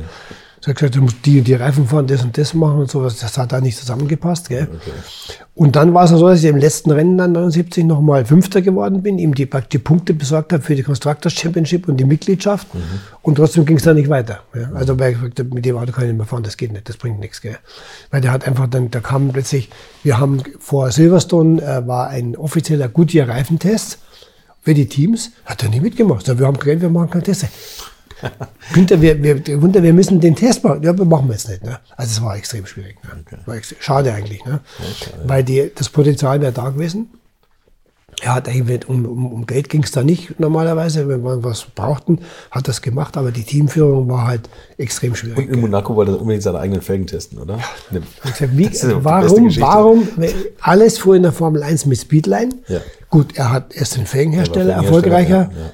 Kann man verstehen. Nur ohne das Ding zu testen, die hält schon, ne? Und dass dann die Felge genau bricht in der Kurve am Hafen, wo das, wo das Boot steht mit seinen VIP-Einladungen und das Rad dann platsch vor dem Boden in das Wasser fliegt, ist schon auch relativ lustig. auf gutem Platz liegen, auf guter, guter Punkteaussicht zu fahren. Ne? Das war zum Beispiel sowas. Ne? Das muss man, muss man halt nicht machen. Gut, okay. Wir haben es gemacht, wir haben es abgehakt. Und dann da haben wir beschlossen, 79 war keine Aussicht auf ein gutes Auto, dann äh, für 80. McLaren hätte du fahren können nochmal danach. Äh, ja, da bin ich ja dann ein Rennen gefahren, weil der, ich, der Prost, glaube ich, den, nee, auch der Prost hat sich einen Daumen gebrochen oder irgendwas. Und dann bin ich aber äh, testen gegangen. Ich soll das Auto gerne vorher testen in Brands Hatch. Setze mich rein, so, das, das Auto ist ja scheiße. Das habe ich ja gemerkt, das ging überhaupt nicht. Aus dem Grund, den ich sage, war der mir ja, der ist noch bis heute beleidigt, weil ich das gesagt habe. Aber ich habe recht, weil die haben sich beide nicht qualifiziert beim ersten Rennen. Da war dann Long Beach, da war Watson, Watson und Steven Saus beide nicht qualifiziert. Und das Witzige war, der Ron Dennis, der hat also auch am Procar mit rumgeschraubt, also am Auto vom, vom Lauda, bei mir dann ja auch am, nee, am Jahr drauf.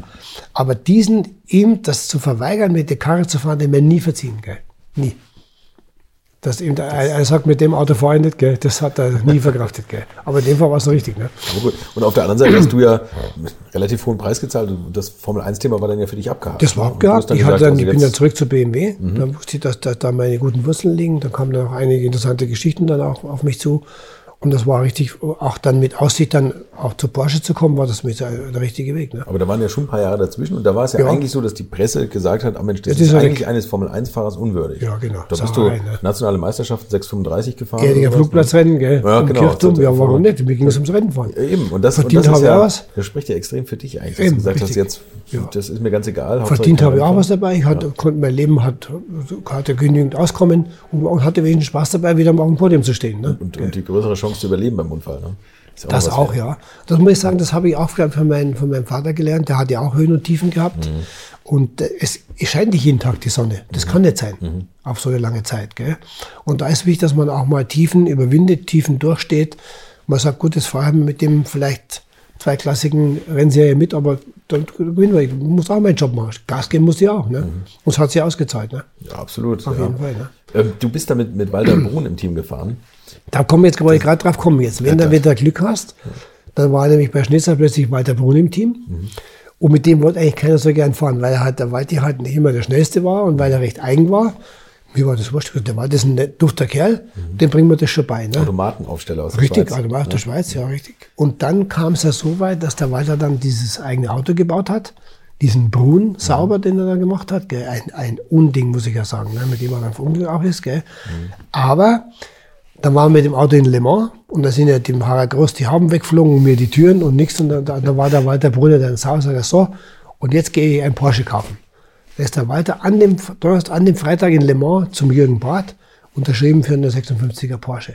Und dann kam ich ja durch das in den Porsche. Ja.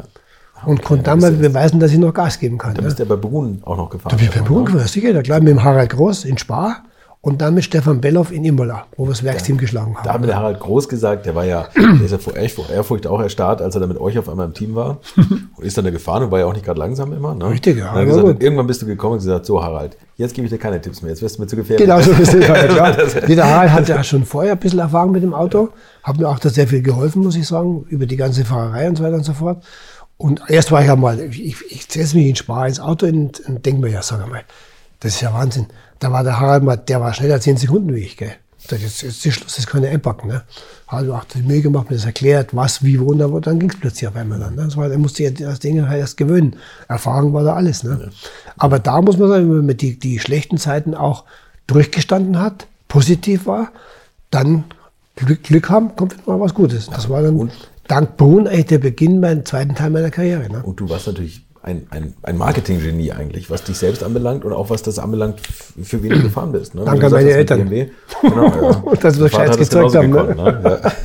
Ja. So, aber wir müssen auch über Walter Brun weiterreden, weil das, da habe ich mal so gelesen, dass der so der, der Erste war, der, sagen wir mal, so, so, so Hospitality an der Strecke eingeführt hat und das nicht so knapp mit seinen zwei Frauen und den ganzen. Richtig. der- Also der hat es richtig Schnurzeli, lassen, oder? ja, genau, ja, der Walter hat das gut verstanden.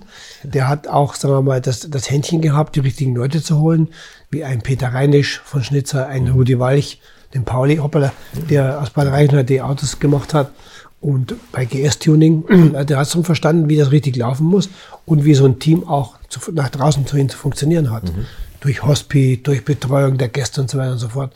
Da haben wir schon aus dem Vollen gelebt. Das hat er gut gemacht. Gell? Auch gut gemacht. Der Eckart Schimpf hat mal gesagt, er hat mal nach irgendeinem Kuchen gefragt und das hat er dann mit seinem Privatjet einfliegen lassen. Richtig, ja, ja, genau. Ja, da, da, dem, dem Waldi war nichts zu teuer, muss man sagen. Gell? Also wenn das Sinn gemacht hat, hat er das auch gemacht. Gell?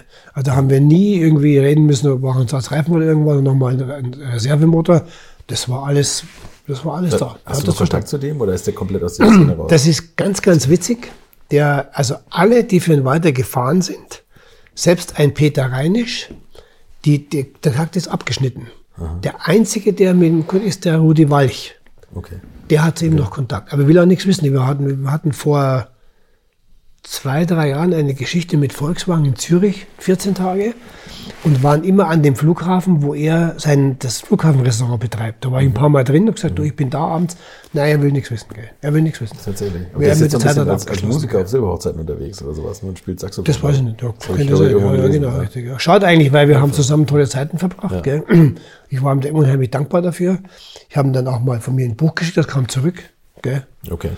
Aber weil es ja, kommt auch drin vor, der, der wollte nichts mehr. Muss man, muss man respektieren. Ne? Ja, Vielleicht ja. gibt's wieder. Und jetzt kommt das Allerbeste.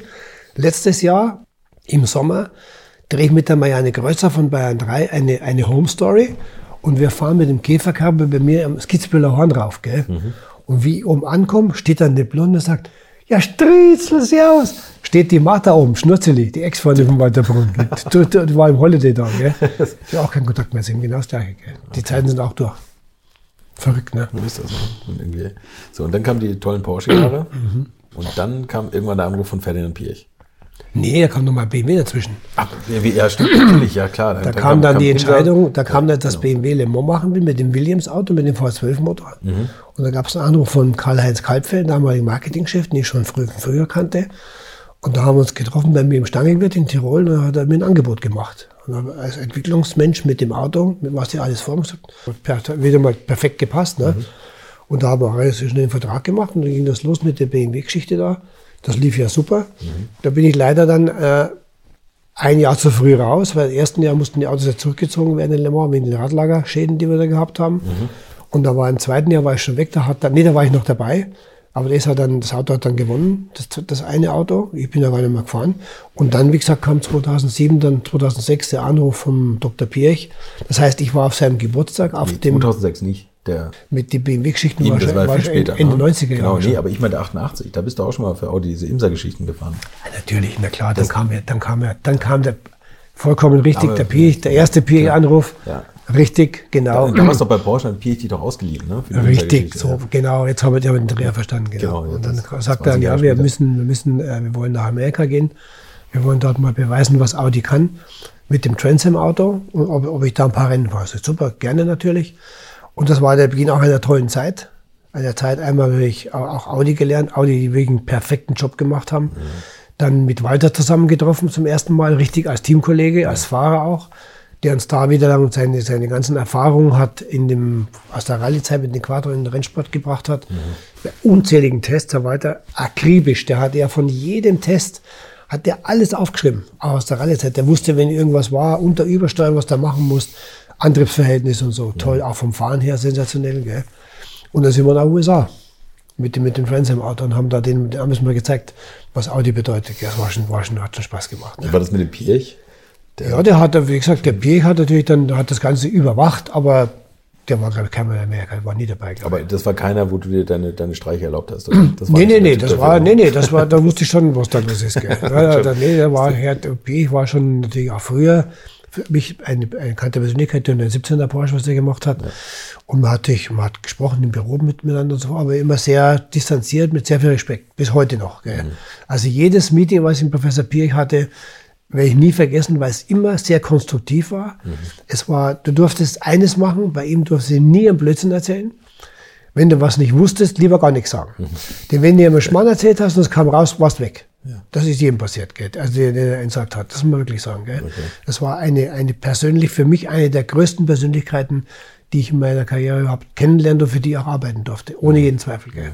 Ein, ein, ein. Visionär ohne Ende, gell? Der, also ich werde es Beispiel nie vergessen, wie wir dann gesagt haben, wir wollen das DTM mit dem Audi V8 fahren. Da habe ich gesagt, ja Professor, mit dem Auto, na was erlauben Sie sich, hat er gesagt. Und recht hat er gehabt, ne? weil er hat schon gewusst, Ja, genau. das, das Hast ist einfach so. Gell? du auch geworden, ne? Und dieser Imsa GTO, was ja eigentlich, das sollte die, die Marke ja so ein bisschen in Amerika berühmt machen. Der Transam zuerst, ja. Genau, ja. Genau, das lief ja ganz gut. Das war ja ein Auto mit 700 PS nachher. Ja, sicher, Oder, oder ja. 750. Wobei der GTO, der wird heute noch die Zeit passen. Das Auto war dann mit dem Rohrrahmen und da war der ja- klingt, ne, wenn da der abbläst, der Turbo Ja, und, äh, da war ja das jemals breiteste gelenkte Vorderrad drauf von Goodyear, was es bis heute gegeben hat. Ne? Ich möchte euch noch meinen Partner dieser Folge vorstellen und das ist die Firma Kali. Und die machen etwas, wovon ich lange geträumt habe, nämlich immer, wenn ich mal wieder große Rechnungen für kleine Arbeiten am Auto präsentiert bekommen habe. Ich erinnere mich da an meinen Wunsch, bei einem früheren Fahrzeug einige Programmierungen wie Blinkerbestätigung beim Abschließen und so weiter ändern zu lassen. Ich bin fast hinübergekippt bei den Preisvorstellungen des Händlers. Fehlercodes sind auch so eine Sache, wo man vielleicht gerne mal selbst draufschauen würde und nicht zuletzt werden über immer mehr Sensoren am Auto immer mehr Daten erfasst und dafür gefühlt immer weniger Infos an den Fahrer weitergegeben. Auch unfair. Oder habt ihr noch einen Ölthermometer oder das Manometer für Öldruck im Armaturenbrett? Ich nicht. Kali ist da der Problemlöser eurer Wahl. Damit habt ihr die komplette Transparenz über den Zustand eures Autos und holt euch die volle Kontrolle über euer teuer bezahltes Fahrzeug endlich wieder zurück. Als täglicher Begleiter liefert Kali euch die Fehlerdiagnose in Herstellerqualität, Auslesen und Löschen von Fehlercodes, Auslesen und Aufzeichnen von Motor-Live-Daten, sogar mit Referenzwerten zum besseren Verständnis, Freischalten von versteckten Funktionen, bei denen man auch manchmal staunt, was das eigene Auto eigentlich alles kann. Ihr benötigt nur einen Wagen mit OBD2-Stecker und die Funktionen von Kali variieren je nach Hersteller. Aber wenn man mal in die Liste schaut, dann findet ihr alle üblichen Verdächtigen wie natürlich BMW, Mercedes, Porsche, Toyota, Volvo, Land Rover, Opel, Peugeot, Skoda, VW, Mini und viele, viele Marken mehr. Alles lässt sich bequem über eine iPhone- oder Android-App steuern. Es gibt eine kostenlose Version, mit der ihr Basisfunktionen nutzen könnt und eine Lizenz speziell für eure Automarke oder bei Interesse auch für alle Automarken. Und wenn ihr jetzt 15% sparen wollt, dann nutzt den Gutscheincode Alte Schule in einem Wort geschrieben. Einfach Alte Schule bei der Bestellung im Gutscheinfeld eingeben oder klickt auf den Link in den Shownotes, damit der Code automatisch angewendet wird. Alle Infos zu den Marken, zu Funktionen und Preisen findet ihr im Netz unter www.mykali.de. Kali wird mit C geschrieben. Und wie gesagt, den Link zum Rabatt auch nochmal bei mir in den Shownotes.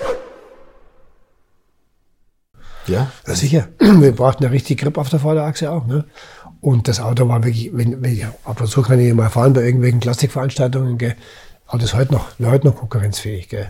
Der Hammer, das Ding, gell? Ja. Absolut. Und das Tolle war natürlich dann, wenn die ganzen, äh, teilweise noch leistungsstärkeren Korvetten oder, oder, oder Mustangs dann nach Drittel des Rennens ihre Hinterreifen verglüht haben, da haben wir erstmal losgelegt. Ne? wir haben ja auf, auf vier äh, Räder verteilt, die ganzen Geschichten. Ne?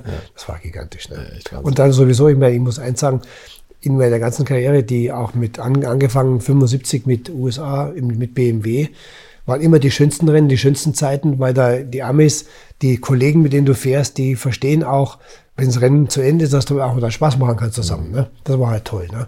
Da bist du mit der Kollegen in der Skifahren gegangen nach Espen oder da hast dich getroffen irgendwo in Mai mit zum Wasserskifahren und so. Das war wirklich eine verschworene Gemeinschaft. Ne? Toll. Aber ihr seid schon extrem unterschiedliche Typen, oder? Walter Röll und du. Also er ist ja immer so ja, ja, der Asket und ich meine, das bist du ja auch, aber, ja. aber du hast da. Ne, der Walter, halt, ich der Walter ist halt ist halt nicht der Gaudi-Bursch. Ne? Das war also, aber anders als mit Dieter Quester wahrscheinlich. Ja, natürlich, ja, klar. ich meine, da, da gab es ja auch schon eine gute, gute Geschichte, muss ich sagen. Aber der Walter war halt immer äh, zurück, äh, etwas zurückgezogen.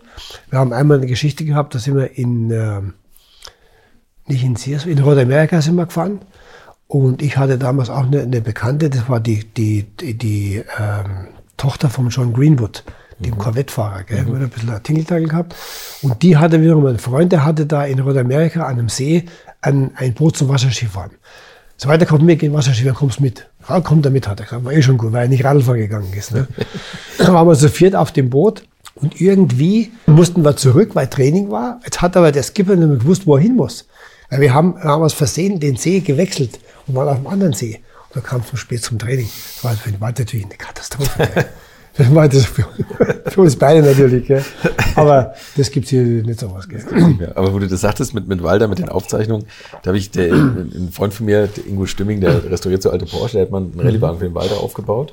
Und äh, Manfred Rugen, der hat den Motor gemacht und Getriebe und hat ihn angerufen und gesagt, du Walter, Rallye Köln-Aweiler, was willst du da für Getriebeübersetzung haben? Und gesagt, ja, warte, das, das, das. Sein Buch aufgeschlagen? Ja, genau. genau. Und gesagt, ja, okay, passt so. Und dann hat er geguckt, gab's nicht, die Getriebeübersetzung. Ne? So, dann hat er bei Porsche angerufen und hat gesagt, hier, die, Getriebeübersetzung muss ich bauen. Was, was ist denn das für eine? Wo, wo wurden die verwendet?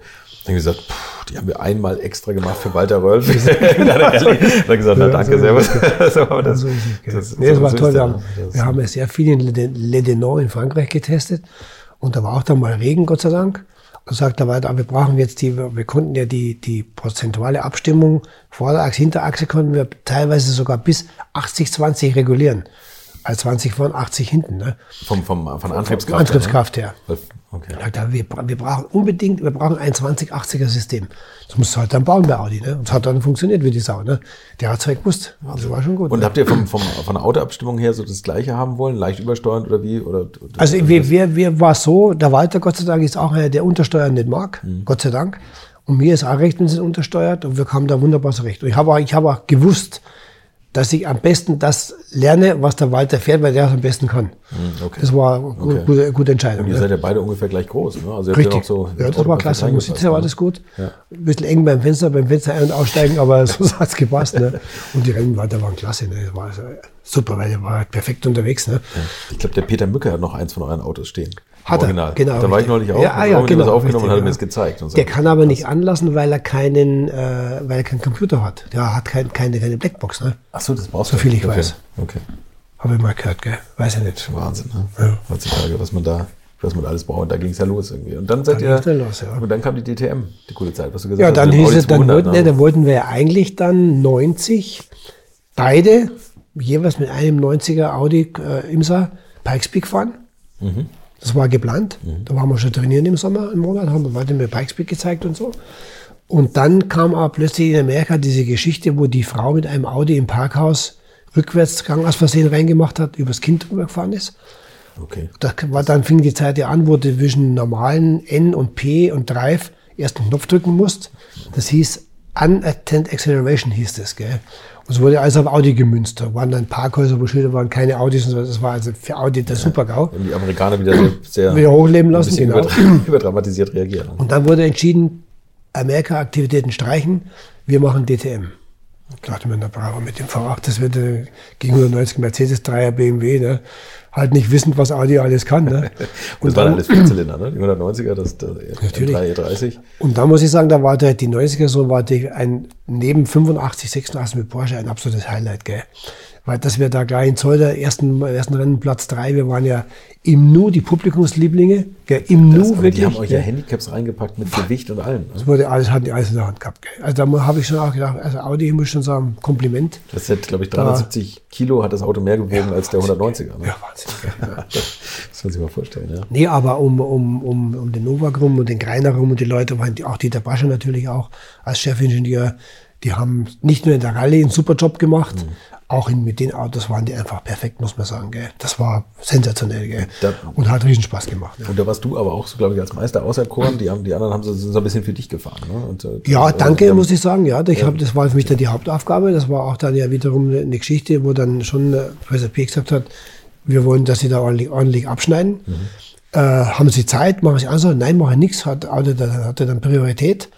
Deswegen konnte ich auch dann nicht im zweiten Jahr dann äh, nochmal Amerika, äh, war ich ja einmal mit Porsche, war ich ja Supercar-Champion. Das ging auch, auch dann nicht, weil ich mich da konzentriert habe, Gott sei Dank. Und dann lief das so, dass ich der Meister geworden bin. Mit, mit allem Glück und mit auch mit Hilfe von Audi und ein bisschen Fahrkönnen auch.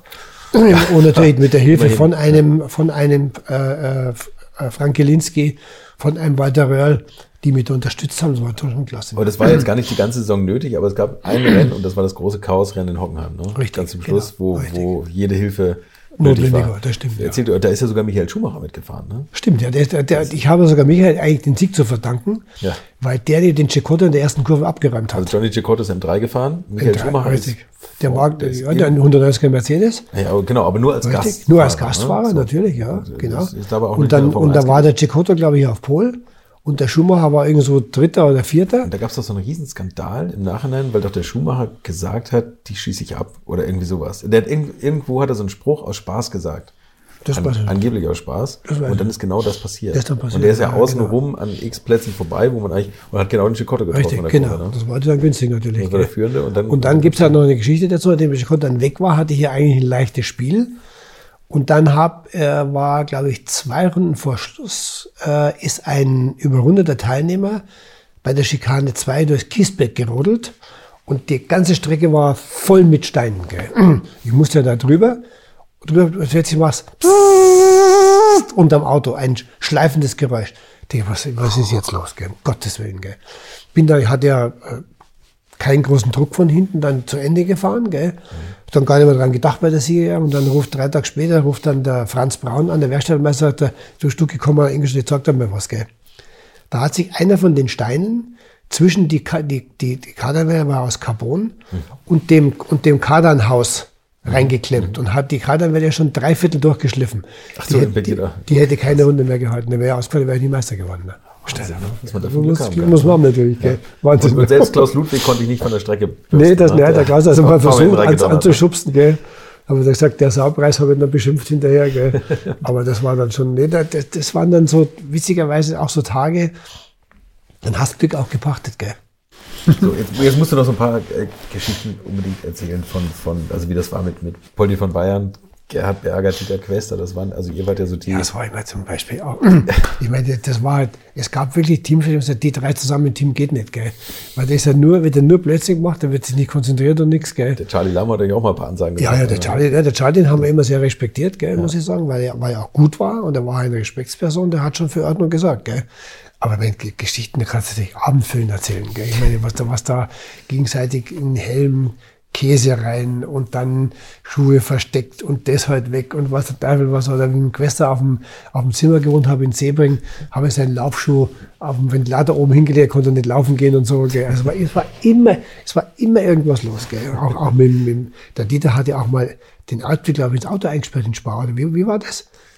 Das war, der hat, komm mal schnell, ich muss da was zeigen, dass er losgefahren war. Das hast du einfach eine halbe Runde mit drin oder irgend so auf dem ja, genau. Ja, ja.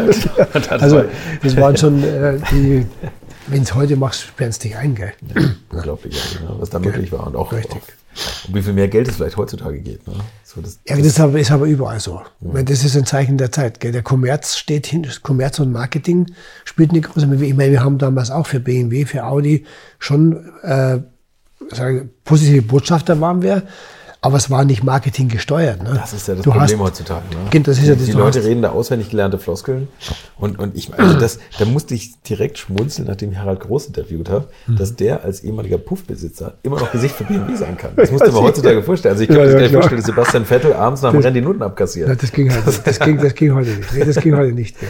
Wir müssen, müssen ja froh sein, so Leute haben wie, wie einen Max Verstappen zum Beispiel, ja. einen Lewis Hamilton, die sie, oder einen Daniel Ricciardo, die sich nicht verbiegen lassen.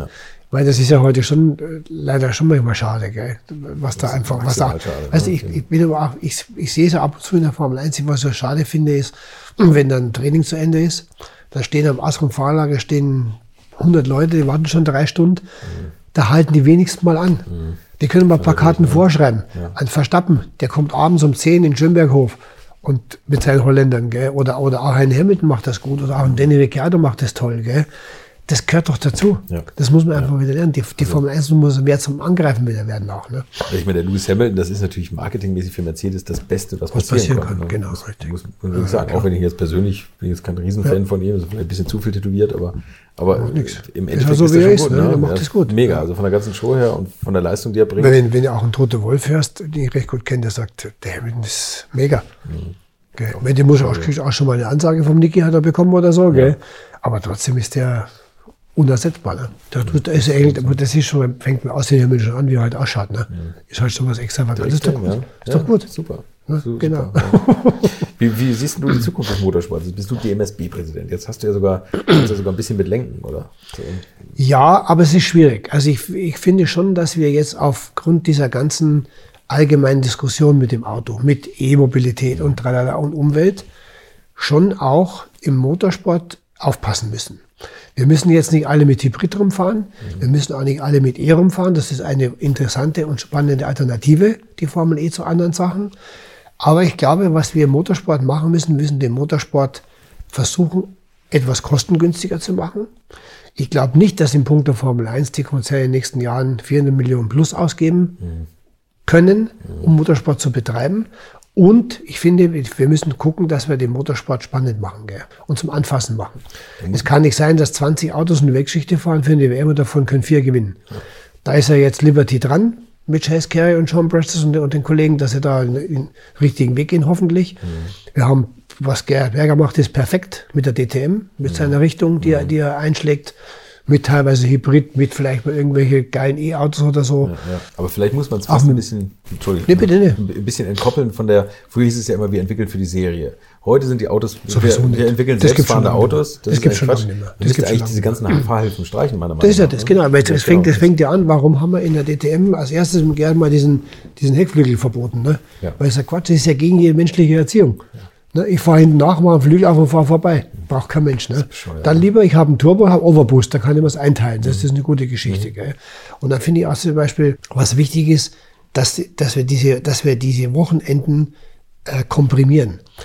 Wir müssen auf die Fans hören. Was wollen die Fans? Ist, die Fans wollen nicht drei Tage auf dem Plastiksitz hocken und das anschauen. Das müssen wir vielleicht zwei Tage, vielleicht sogar wie die Formel E macht, Eintages-Events. Du kommst in der Früh, hast ein Rennen, gehst nach Hause, hast Samstag diesmal und Freitag dies machen. Gell? Ist ja auch für die Fans ein Kostenpunkt. Ja, ne? die Formel E natürlich den Vorteil, die kommt zu den Fans. Ne? Und, und Richtig, natürlich, klar, Rennstrecke in Metropolen. Ja.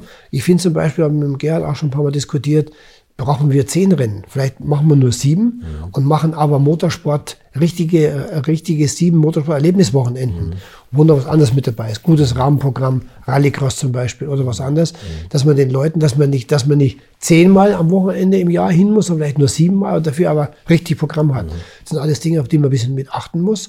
Ich finde zum Beispiel sehr gut, dass wir jetzt reden von äh, so synthetischen Kraftstoffen, finde ich gut. Hybrid macht für mich Sinn, weil das kann man auch als zum Überholen benutzen. Das ist, warum nicht? Da kann man sogar was für die Serie mitentwickeln. Das ist klar. Wie gesagt, die Formel E auf ihre Art und Weise für mich interessante Alternative, wird die Formel 1 nie ersetzen, aber es ist eine andere Richtung, wo die Fahrer und die Autos sind nicht leicht zu fahren, müssen auch mit der Energie haushalten, finde ich kein schlechtes Ding. Und da sind wir am richtigen Weg, wir müssen nur vernünftig machen. Gell? Okay. Ich bin gespannt, was da noch kommt. Ist, fährst du noch klassische Autos eigentlich oder hast du irgendwie klassische Autos aus Karriere? Ja, Du hast, gut. glaub ich mal den 2002, ne? Ja, also es ist ja so, ich habe ja, ich bin ja 1900, nee, ich bin 2000 oder 2001 in Laguna Seca ein, ein, ein Oldtimer-Rennen gefahren, den 79-30 von Mark Donegal mit 1000 PS. Okay. Und da habe ich entschieden, das war ein One-Off. Also Klassik-Rennen, wo es um die Wurst geht, fahre ich nicht, weil ich habe das Motorsport überlebt, 43 Jahre lang, bis hier in einem Stück. Mit so einem, also nicht, weil ich Schiss habe, weil wenn da irgendwas abbricht oder wenn du wirklich abfliegst, dann bist du aus. Das wäre ja. schade drum. Dann mache ich auch noch Historie kaputt, die vielleicht unwiederbringlich ist. Fahrt das Auto Union oder so ein Porsche. Wenn ich sowas mache, setze ich mir rein und fahre eine Parade. Dass von mir aus höchstwahrscheinlich nichts passieren kann. Also das ist kein Ansatz, einen Wettkampf zu machen. Damit fahre ich gut. Ich fahre gerne Klassikrallyes. Ich fahre mal gerne eine Demo mit, mit einem Audi 90 oder mit Papis Auto Union. Ich habe selber, da habe ich habe einen BMW 700, einen 60er Bau, ich habe einen 79, 51er Käfer, einen alten, mein Baujahr, solche Dinge. Aber es ist halt zum Spaß. Ne? Aber nichts mehr auf Vollgas. Wenn du, wenn du mit, mit Papis Auto fährst, in Auto Union, was ist das für ein Feeling oder was ist das überhaupt für ein Das Auto, ist, oder? jetzt wenn ich schon denke, Gänsehaut-Feeling, weil ich habe seine original alten Brillen, ich habe seine Handschuhe, seine Lederkappe und immer wieder da drin zu sitzen und zu wissen, da saß er drin mit seinem Hintern und dann, wenn du diesen Auto dann spürst, diesen 16, wie das Ding geht. 16 wie, Zylinder. Ja, sicher, wie schwer der zu fahren ist mit diesen, mit diesen dünnen Reifen, gell. Also, überleg, dass die auf der Avus 400 gefahren sind, gell. Oder, oder drei Stunden Grand Prix am Nürburgring. Helden. Könnte heute keiner. Nee, garantiert. das ich, ja. Muss man einfach sagen, Chapeau, gell. Ist das schwer, körperlich anstrengend wie, ne? natürlich. Trotz des großen. Lenkrads ist Ja, das sicher. Wahnsinn. Papa hat mir oft erzählt von, von den Schwillen, die er an den Händen hatte. Oder da ging ja auch die Wasserrohre. Ja, stimmt, Ging die seitlich vorbei. ne? Die Füße verbrannt und so weiter und so fort. Dann hat er einmal, die Ellenbogen stehen ja über das Cockpit raus, hat sich vom Reifen ein Stück vom Protektor gelöst und hat den Ellenbogen zertrümmert. Und da bekam er dann vom Professor Lexa ein Elfenbein, Ellenbogengelenk rein. Das Einzige, wo er später keinen Rheumatismus gehabt hat, gell? Wirklich. ne? Wahnsinn, gell? Ja, echt Wahnsinn. Schon verrückt. Jetzt kommt meine letzte Frage. Dann haben wir es schon. Wir sind, wenn du, mal angenommen, der Sprit geht wirklich irgendwann aus. Das ist ja, glaube ich, jetzt nicht so in naher, in, naher Zukunft, aber ähm, jeder kriegt sein letztes 50 Liter Fass Sprit auf den Hof gerollt. In welchem Wagen verfährst du es und auf welcher Strecke? Im, im, was, In, in welchem Auto und auf welcher Strecke? Ja, das letzte 50 Liter Fass Benzin. Also Ach so. angenommen, der Sprit wird ausgehen. Das ist ja furchtbar. Ja, das wäre furchtbar, aber ich hoffe nur. Wie weit das war. Also, da würde ich mit Sicherheit ein paar Liter in meinen 51er Käfer einbauen, also einfüllen. Weil das ist mein, mein, mein Geburtsjahr. Kannst du immer sagen, wer schaut besser aus? Den würde ich es nochmal geben. Und dann würde ich mir vielleicht das leistungsstärkste Auto nehmen, was es gibt. Vielleicht so ein Bugatti Chiron. Und noch einmal so schnell von München nach Frankfurt fahren und wieder zurück, wie es geht. okay. Ja. Okay. Striezel, vielen Das Dank wär's. für deine Zeit. Immer gerne. Toll, hat viel Spaß gemacht. Ja, ebenfalls. Ich nur zurückgeben. So, das war Striezel. Ich glaube, irgendwann muss ich dieses Trio Infernale aus Striezel, Stuck, Poldi von Bayern und Dieter Quester nochmal zusammenführen. Übrigens in Folge 7 habe ich bereits mit Dieter Quester gesprochen. Falls ihr sie noch nicht kennt, hört unbedingt rein. Nächste Woche habe ich einen Designer zu Gast. Er war mit seiner Firma in den 80er und 90er Jahren einer der größten Porsche-Tuner der Welt. Das ein oder andere Top-Ass in den Autoquartetts, die ich so auf dem Schulhof gespielt habe, ist seiner Feder entsprungen. Ich erinnere mich gerne an den sagenhaften König Competition auf Ferrari-Basis und auch heute noch steht er für extrem maskuline Autos auf McLaren oder Ferrari-Basis, um nur mal einige zu nennen. Freut euch auf Vittorio Strosek, ein Interview, das für mich im positivsten Sinne extrem überraschend war. Bis zum nächsten Donnerstag. Infos, Bilder und alles Wissenswerte unter der Internetadresse www.alte-schule-podcast.de. Alte Schule ist ein Podcast aus den WakeWord Studios.